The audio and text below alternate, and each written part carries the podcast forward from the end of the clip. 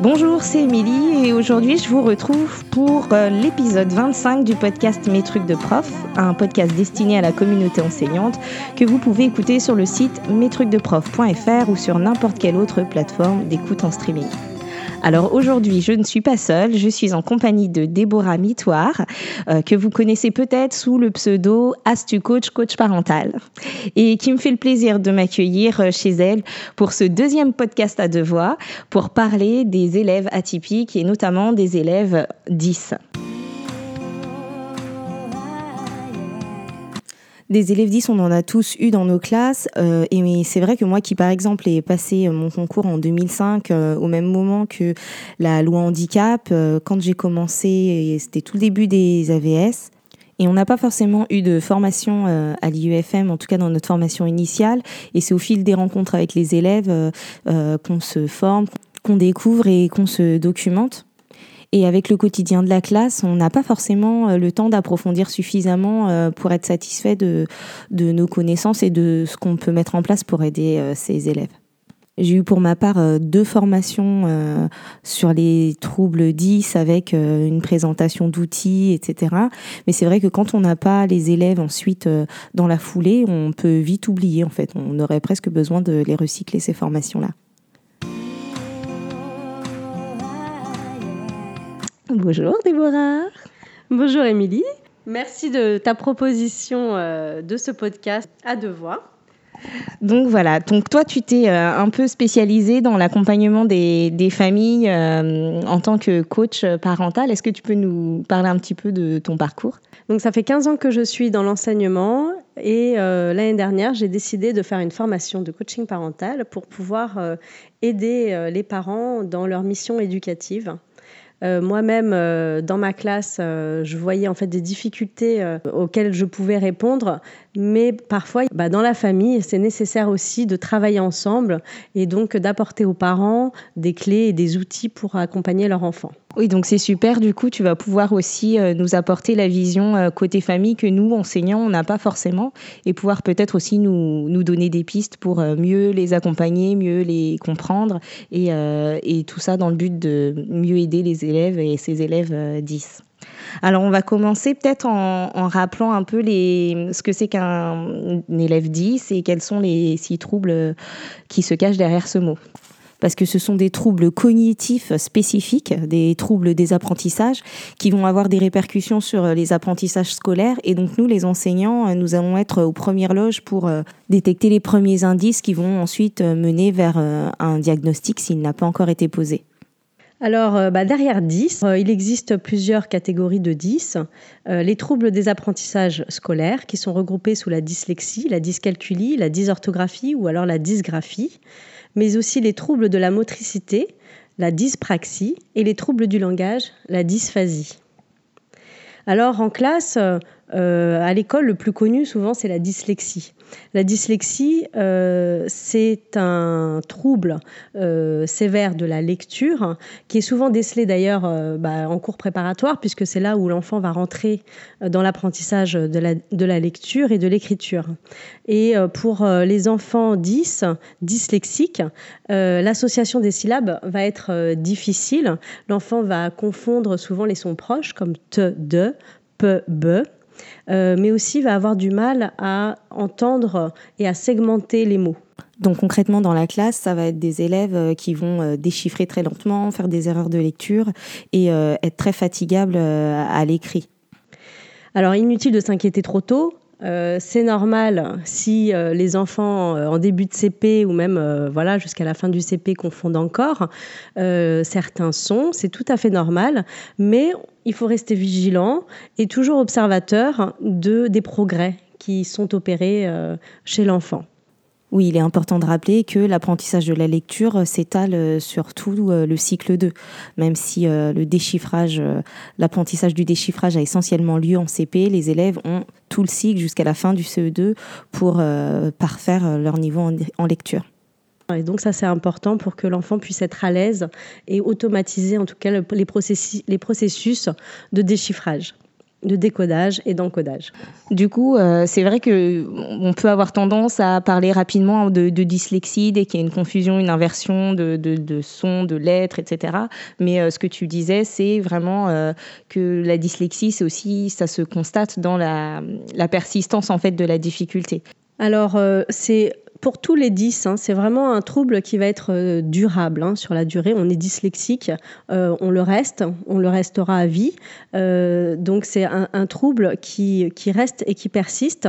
L'enseignant va avoir les premiers signes, effectivement, en classe, quand on va voir que vraiment après acharnement en lecture, bah, cet enfant n'y arrive pas, n'a pas encore accédé à l'association des sons. Euh, à ce moment-là, euh, les parents, euh, pardon, l'enseignant doit alerter la famille. Et alors commence un, processus de dépistage. L'enseignant n'est pas capable de dépister par lui-même, par contre, voilà, il a, il a, il a des soupçons. Et donc, les parents doivent aller voir un orthophoniste et demander un bilan orthophonique pour la lecture. Et c'est seulement après avoir passé le bilan que euh, ce sera confirmé ou infirmé. Oui, donc c'est important de ne pas mettre de mots précocement euh, dans la tête des parents et de les envoyer euh, faire le bilan sans, sans leur dire en fait qu'on soupçonne peut-être de la dyslexie parce que c'est pas à nous de mettre le mot, le, le mot dessus. Et d'ailleurs, que ce soit euh, pour la dyslexie ou les autres troubles 10, en fait, il y a plusieurs euh, spécialistes qui vont devoir intervenir euh, dans le diagnostic. Donc, on disait là l'orthophoniste, mais éventuellement un orthoptiste, un psychomotricien, etc. Et c'est au final le, médecin qui va tirer des conclusions de, de tous ces bilans et pouvoir mettre un mot sur, sur le trouble s'il en existe un. Je lisais que dans 40% euh, des cas, euh, les, un trouble 10 était associé à d'autres troubles. Donc, tu me disais en préparant le, podcast que dyslexie souvent était associée à la dysorthographie. Et ça paraît logique que l'enfant qui a des difficultés en lecture et à l'écrit ait ensuite du mal à, à fixer l'orthographe des mots et à entrer dans l'orthographe. Alors, justement, ça me fait penser à quelque chose, c'est qu'avant, de dire qu'il euh, y a un problème peut-être de dyslexie, on aura enlevé euh, euh, tous les problèmes de vue, d'audition. Effectivement, ça c'est important hein, de, le dire parce que je pense que c'est les premiers gestes à avoir en tant que parent, c'est faire tous ces tests-là. Hein. Déjà, une fois qu'on a écarté tout ça, on peut peut-être se diriger vers un trouble de dyslexie. Oui, d'où la nécessité de faire intervenir plusieurs spécialistes pour poser le diagnostic. Donc on en était à la dysorthographie. Du coup, la dysorthographie, c'est un, donc un trouble de l'apprentissage qui va euh, surtout se voir au niveau de l'apprentissage de l'orthographe. Du coup, ça va donner des élèves qui ont euh, vraiment de grosses difficultés à, assimiler les, règles d'orthographe. Et en premier lieu, une euh, grosse difficulté à automatiser les correspondances entre les graphèmes et les phonèmes, entre les lettres et les sons. Pour ces élèves-là, du coup, la dictée, c'est un vrai calvaire. C'est compliqué aussi en copie. Il y a beaucoup d'erreurs de, copie, même quand ils sont euh, bien rentrés dans la lecture. Ça va donner lieu euh, à des confusions euh, d'homophones, une difficulté à découper les mots dans les productions d'écrits, des difficultés au niveau des, des accords dans le groupe nominal, des difficultés euh, en conjugaison, toujours au niveau des accords, et aussi des difficultés à comprendre les règles de grammaire, par exemple la différence entre euh, et ou er à la fin du verbe. On peut être dysorthographique et très bon en lecture. Je me souviens d'une élève qui était dysorthographique et qui lisait mais parfaitement de manière fluide et même euh, déjà des petits romans en milieu de CP. Pourtant, voilà, l'entrée dans l'orthographe était très compliquée et elle ne fixait aucune régularité, quoi. Après, encore une fois, euh, tout ça, ce sont des choses que peuvent rencontrer, des difficultés que peuvent rencontrer euh, beaucoup d'élèves en début de cycle 2. Mais euh, l'idée, c'est vraiment de se dire que ce sont des difficultés persistantes. Et malgré tout ce qu'on aura mis en place, malgré toutes les aides, parfois même malgré des séances d'orthophonie, les difficultés vont vraiment persister.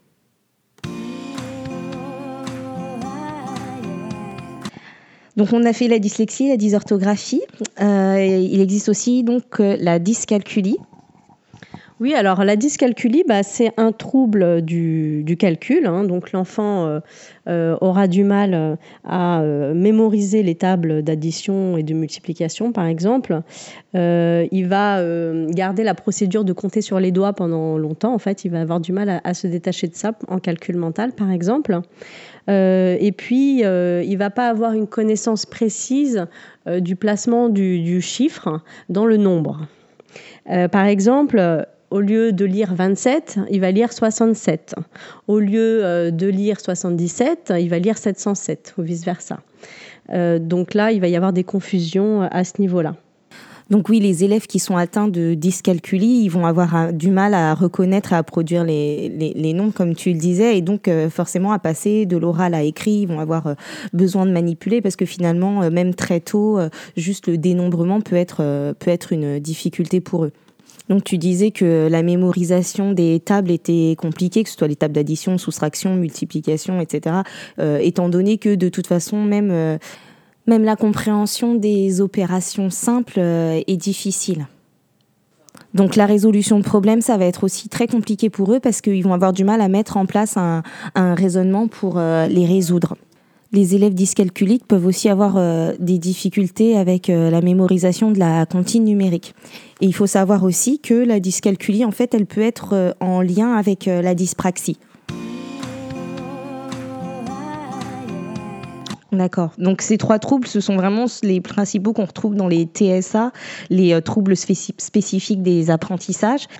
Oui, euh, alors je voudrais juste rajouter, il y a la dysgraphie aussi ah dans les troubles euh, des apprentissages.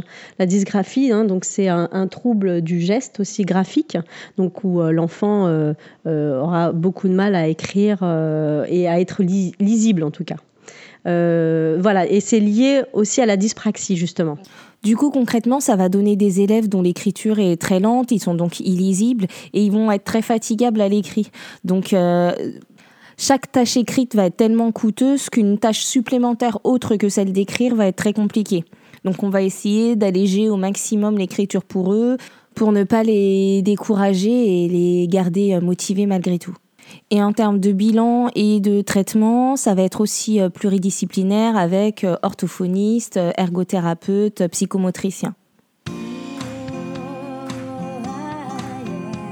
Donc voilà, dyslexie, dysorthographie, dyscalculie, ce sont des troubles spécifiques euh, des apprentissages et ils peuvent être associés à d'autres troubles, à la dysphasie donc, troubles du langage oral, à des déficits de l'attention avec ou sans hyperactivité, ce qu'on appelle les TDA ou les TDAH, et à la dyspraxie qui peut aussi inclure euh, la dysgraphie euh, dont on vient de parler.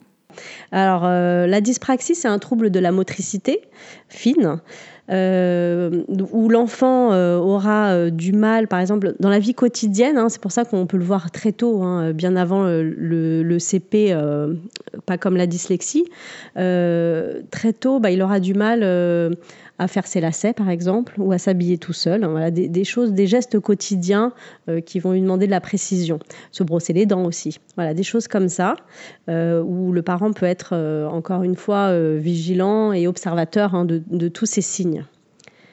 En classe, la dyspraxie, eh bien l'enfant, il va avoir des difficultés à se situer, par exemple, sur sa feuille. au lieu d'écrire le long de la marge, bah lui, il va pas prendre, euh, il va pas faire attention à cette marge, il va écrire un petit peu euh, euh, bah, à trois carreaux, puis à deux carreaux, pas droit, il va avoir du mal à, souligner la date au niveau de l'interligne, voilà, tout ce qui est rapport à l'espace, ça va être très compliqué. je ne vous parle pas de, de manipuler le matériel en géométrie, alors ça c'est très compliqué pour les enfants qui sont dyspraxiques. Et puis dans le quotidien, bah, c'est des enfants qui vont être euh, un peu mal dans leur corps, euh, maladroits, euh, qu'on va souvent étiqueter d'ailleurs hein, de maladroits. Et on sait à quel point les étiquettes, ça peut faire du mal aux élèves 10 comme à tous les élèves d'ailleurs. Tu disais tout à l'heure que c'était en général détecté assez tôt, mais c'est vrai qu'il peut arriver aussi que ça ne le soit pas. Moi, je me souviens d'un élève qui avait une dyspraxie assez sévère et qui n'a été détecté qu'en fin de CM1. Donc avec ces élèves-là, on va être particulièrement vigilant à verbaliser toutes les actions motrices, notamment au moment de l'apprentissage de l'écriture ou euh, en géométrie en cycle 3. On va essayer de limiter la gestion du matériel, euh, limiter l'écrit aussi, hein, comme pour euh, les dysgraphiques. On peut envisager du tutorat pour les aider et avoir et susciter beaucoup d'indulgence de la part des autres camarades. On peut aussi autoriser l'écriture en script et on va aussi beaucoup les accompagner dans tout ce qui est organisation. Et pour la prise en charge et le bilan, on va vraiment se tourner vers euh, l'ergothérapie et euh, les psychomotriciens. Ok, pour finir, du coup, la dysphasie. Alors la dysphasie, c'est un trouble sévère du langage euh, où l'enfant donc euh, aura euh, du mal à s'exprimer, à verbaliser ce qu'il veut dire. Et donc ça, bah, forcément, c'est très très tôt hein, qu'on peut s'en apercevoir, hein, puisque un enfant commence à rentrer réellement dans le langage vers autour de deux ans. Hein. donc c'est vrai que si un enfant arrive en petite section et ne dit pas un mot, euh, bah, on est encore dans l'observation, c'est peut-être un peu tôt pour le dire, mais en tous les cas, on reste toujours euh, vigilant et euh, ce qu'il faut observer, c'est les progrès. Donc la dysphasie, elle peut avoir lieu au niveau de l'expression ou de la réception du message, c'est-à-dire de la compréhension ou même de l'organisation du message, notamment en termes de syntaxe. Et ces élèves, il va vraiment falloir les accompagner pour euh, éviter l'isolement et du coup développer des, troubles du comportement. Donc on va vraiment veiller à leur inclusion dans le, dans le groupe classe. Donc du coup, on a 8% euh, des élèves euh, d'une classe d'âge qui sont des élèves porteurs d'un trouble 10. Euh, ça en fait quand même pas mal par classe, entre ceux qui sont détectés et ceux qui ne le sont pas. Alors oui, chaque année, hein, dans nos classes, on a des élèves hein, qui présentent un trouble des apprentissages. Ils ne sont pas forcément détectés, et c'est là où c'est le plus compliqué justement pour eux. Et parfois, on passe à côté parce que justement, bah, ils, ont mis des procédures euh, compensatoires, comme par exemple, ils vont euh, mémoriser euh, le mot ils vont avoir cette capacité à mémoriser le mot au lieu de le déchiffrer en fait. Hein. donc ça va être compliqué parfois à détecter. Et puis, il y a des enfants qui vont avoir des très bons résultats aussi parce qu'à côté de ça, ils vont peut-être être au potentiel. Et ça, c'est pas c'est pas incompatible hein, d'être au potentiel et d'avoir un trouble 10. Et donc, c'est souvent aussi euh, les enfants qui sont mal dans leur peau hein, parce que bah, euh, ça, doit être euh, super compliqué en plus euh, à vivre pour eux. Hein. On, fera un épisode sur les, enfants au potentiel dans quelques semaines, mais, euh, du coup, oui, d'associer les deux, ils mettent beaucoup de sens sur les choses et puis du coup d'avoir cette, difficulté en fait qui leur met des bâtons dans les roues en fait par rapport à leur rapidité de, de fonctionnement. C'est très compliqué pour eux, surtout lorsqu'ils ne sont pas diagnostiqués en fait. Ils vont être euh, beaucoup dans l'échec et euh, cet échec va euh, favoriser chez eux un manque de confiance, un manque de confiance en eux. Et je dirais la, première chose, c'est de les accompagner dans, leurs difficultés, d'être bienveillant avec eux et de les motiver et à ne jamais se décourager. Et ça, c'est important euh, vraiment d'avoir cette posture en tant que parent et en tant qu'enseignant et de leur montrer qu'ils sont capables de progresser à leur rythme. Du coup, concrètement, quand on a un élève euh, qui présente un trouble 10 dans sa classe, euh, quelles sont les choses inévitables à mettre en place, les choses à dire, les choses à faire qui peuvent être du coup, qui peuvent servir à tous ces élèves-là? Alors j'ai envie de dire, bah, c'est tout ce qui est bon pour chacun des élèves en fait, c'est ce qu'on va appeler dans notre jargon la différenciation pédagogique. Euh, il n'y en a pas un qui va fonctionner pareil, mais pour les enfants qui sont 10, euh, ça va être essentiel justement d'adapter par rapport à leur profil. Alors, par exemple, on va euh, favoriser euh, tout ce qui est image mentale pour apprendre une leçon euh, via avec des couleurs, hein, des cartes mentales, des choses qui vont faire, qui vont faciliter la lecture des documents, par exemple. alors, on va pouvoir leur donner des cours photocopiés au lieu de leur, leur donner des choses à copier, des leçons à copier On va adapter aussi bah, la longueur des exercices, puisque en fait, les enfants 10 bah, présentent une grande fatigabilité. Et du coup, tout ce qui va euh, permettre de euh, se centrer sur sur la tâche cognitive visée? Voilà, sur la tâche, sur l'objectif en fait hein, qu'on vise, eh ben, euh, ça va leur rendre service. Et du coup, c'est vraiment euh, alléger les écrits notamment. il y avait aussi le, tout, l'aspect de la couleur en fait. Euh, de, tu parlais de l'aspect visuel, donc que ce soit pour les syllabes ou, ou les, les, phrases, les lignes, mettre en relief les choses. Les interlignes aussi? Oui. Alors, effectivement, il y, a des, euh, il y a des petites astuces aussi euh, qu'on peut présenter hein, pour chacun des élèves, euh, pour tous les élèves, pour éviter de, se rajouter une masse de travail, hein, puisqu'on sait qu'en tant qu'enseignant, on est quand même surchargé de travail. Donc, si on commence à différencier pour un tel qui a une dyspraxie, puis l'autre qui a une dyslexie, voilà, la réalité du, la réalité du terrain nous fait voilà, nous rappelle à l'ordre. Hein. et du coup, on peut le faire pour chacun euh, des élèves. Euh, c'est-à-dire que, par exemple, on peut euh, utiliser une police qui facilitera la lecture. donc, il y, a la police Open 10 et police Comic 100 qui va permettre du coup à l'élève qui est dyslexique notamment de lire plus facilement. Oui, je me souviens avoir vu ça en formation. Il y a certaines polices en fait qui sont pas du tout adaptées euh, aux élèves 10 parce qu'elles ont trop de fioritures, trop de choses qui, les, qui peuvent les gêner dans l'identification des lettres et du coup les, les polices les plus épurées, les plus simples et en les grossissant un peu, je sais qu'il y avait aussi euh, Verdana en taille 14. Voilà, de veiller en tout cas à la taille des, à la taille des, des lettres et au choix de la police euh, pour que ce soit le, le plus simple possible. Exactement, il faut que la police suive euh, une simplicité euh, au niveau de la verticalité, puisque c'est un des dysfonctionnements qu'a un dyslexique. Et euh, du coup, il y a des polices qui sont adaptées. Mais malheureusement, il n'y a pas une police miracle. Pour un dyslexique, ça ira, et puis pour un autre, ça n'ira pas, puisqu'il y a plusieurs encore difficultés à l'intérieur de la dyslexie. C'est pour ça que de toute façon, euh, quel que soit l'aménagement qu'on propose, euh, c'est intéressant de demander en fait l'avis de l'élève et de lui proposer plusieurs choses et de lui permettre de s'exprimer sur euh, ce qui l'aide le plus et ce qu'il trouve le plus confortable en fait pour lui. Alors pour un élève qui est dyspraxique, par exemple, on va lui proposer d'avoir des lignes un peu plus euh, espacées pour pouvoir écrire. Par exemple, euh, notamment euh, lorsqu'il commence l'écriture CP-CE1, il y a les cahiers CIS qui ont différentes hauteurs de lignes. puis travailler sur des feuilles A3, par exemple, qui permet donc de prendre plus l'espace.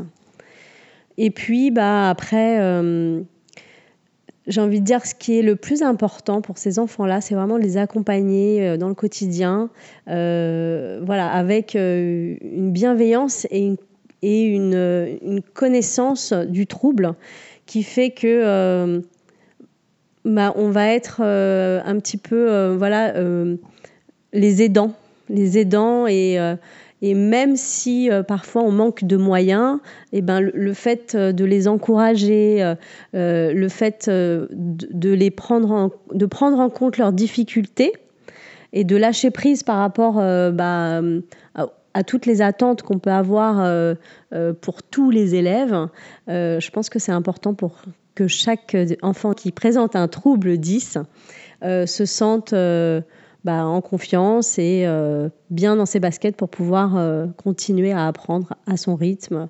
Et puis c'est important aussi de veiller peut-être à son à, son son inclusion dans la classe et au fait, euh, enfin aux relations avec les pairs, à la bienveillance aussi des élèves entre eux. Peut-être qu'on peut aussi mettre en place, on en parlait tout à l'heure, des tutorats parce que bon, on sait quand, quand, on a une AVS, elle est jamais là, on l'a jamais pour 24 heures. Hein. Donc il y a quand même des temps où voilà l'élève il sera là avec son trouble et sans son AVS. Et peut-être qu'on peut aussi, des fois, euh, mettre en place du tutorat ou de, l'aide avec les, camarades dans la classe. Euh, tout à l'heure, euh, tu as dit quelque chose. Oui, c'est vrai que c'est important. Tu parlais de la connaissance, en fait, du trouble. Et c'est important pour que l'enseignant soit au fait de ce qu'est le trouble de ses élèves, enfin ce qu'est le trouble de son élève et, et ce que ça peut engendrer euh, pour pouvoir aussi euh, s'adapter euh, in situ aux difficultés que l'élève peut rencontrer et qu'on n'aurait peut-être pas forcément anticipé malgré la différenciation qu'on met en place. Toi, tu es coach euh, parental et du coup, tu as aussi une vision euh, de l'autre côté euh, du miroir, si je puis dire, en tout cas du côté familial. Qu'est-ce qui est difficile pour les familles Quels sont les conseils que tu as souvent à donner Et du coup, qu'est-ce que tu peux nous conseiller dans notre rôle, nous aussi enseignants, notre rôle de conseil auprès des parents et d'accompagnement auprès des parents d'enfants qui présentent un trouble 10 alors moi, ce que je vois hein, beaucoup aujourd'hui, je me suis inscrite euh, dans beaucoup de groupes Facebook euh, au niveau de tous les troubles 10, multidis, TDA, enfin voilà, tout ce qui, euh, les troubles neuro, neurologiques. Et bah, je me rends compte qu'en fait, bah, ce qui est important, c'est la communication entre le parent et l'enseignant. Et quand, euh, quand les parents viennent euh, et, qui, euh, et qui posent le diagnostic, qui, voilà, qui nous alertent hein, d'un diagnostic et des choses à mettre en place en classe, je pense qu'il ne faut pas le prendre à la légère en tant qu'enseignant, même si on voit ça comme une masse de travail supplémentaire, ça c'est clair. mais je pense que voilà, c'est important de, de prendre en compte ce que le parent nous transmet euh, et parfois, il en sait beaucoup plus hein, que nous euh, sur euh, le trouble de son enfant.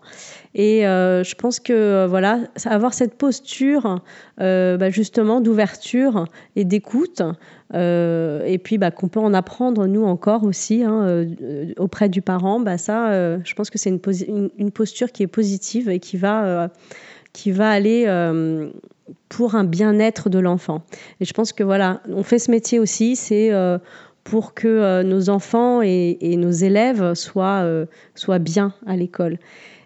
Et si on travaille main dans la main avec les parents, bah, c'est ça qui va favoriser euh, que l'enfant est bien et, progresse.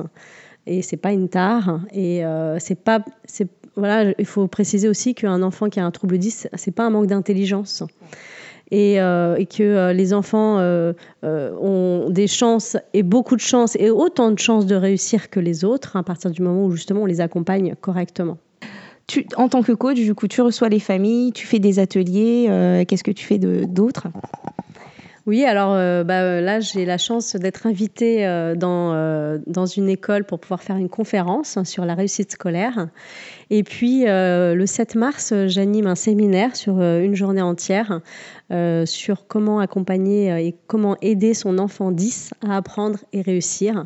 Parce que je crois fortement qu'en tant que parent, on peut avoir les, bons outils, on doit avoir les bons outils pour accompagner son enfant. Et euh, en plus, de l'école, évidemment, qui est essentiel, mais je pense qu'à la maison, il y a un gros travail à faire aussi euh, pour continuer à, accompagner son enfant.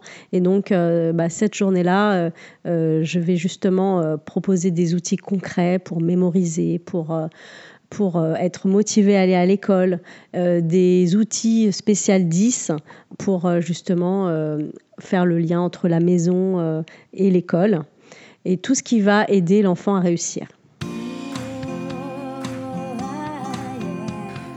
Alors si on récapitule, en fait, euh, nos élèves 10, ils ont euh, les mêmes besoins que les autres, sauf que ce qu'on va pas leur apporter, ça va les mettre encore en plus en difficulté. C'est-à-dire qu'on voit bien que toutes les petites adaptations que, que, que, tu proposes, en fait, ce sont des choses qui vont être utiles pour tout le monde, qui vont servir à tous les élèves. Sauf que la différence, c'est que ben, à ces élèves-là, si on fait l'impasse sur ces adaptations-là et si on fait l'impasse sur le temps qu'on va prendre pour euh, réexpliquer, pour faire du lien avec la famille, etc., c'est encore plus les accabler et, euh, les mettre en, en difficulté.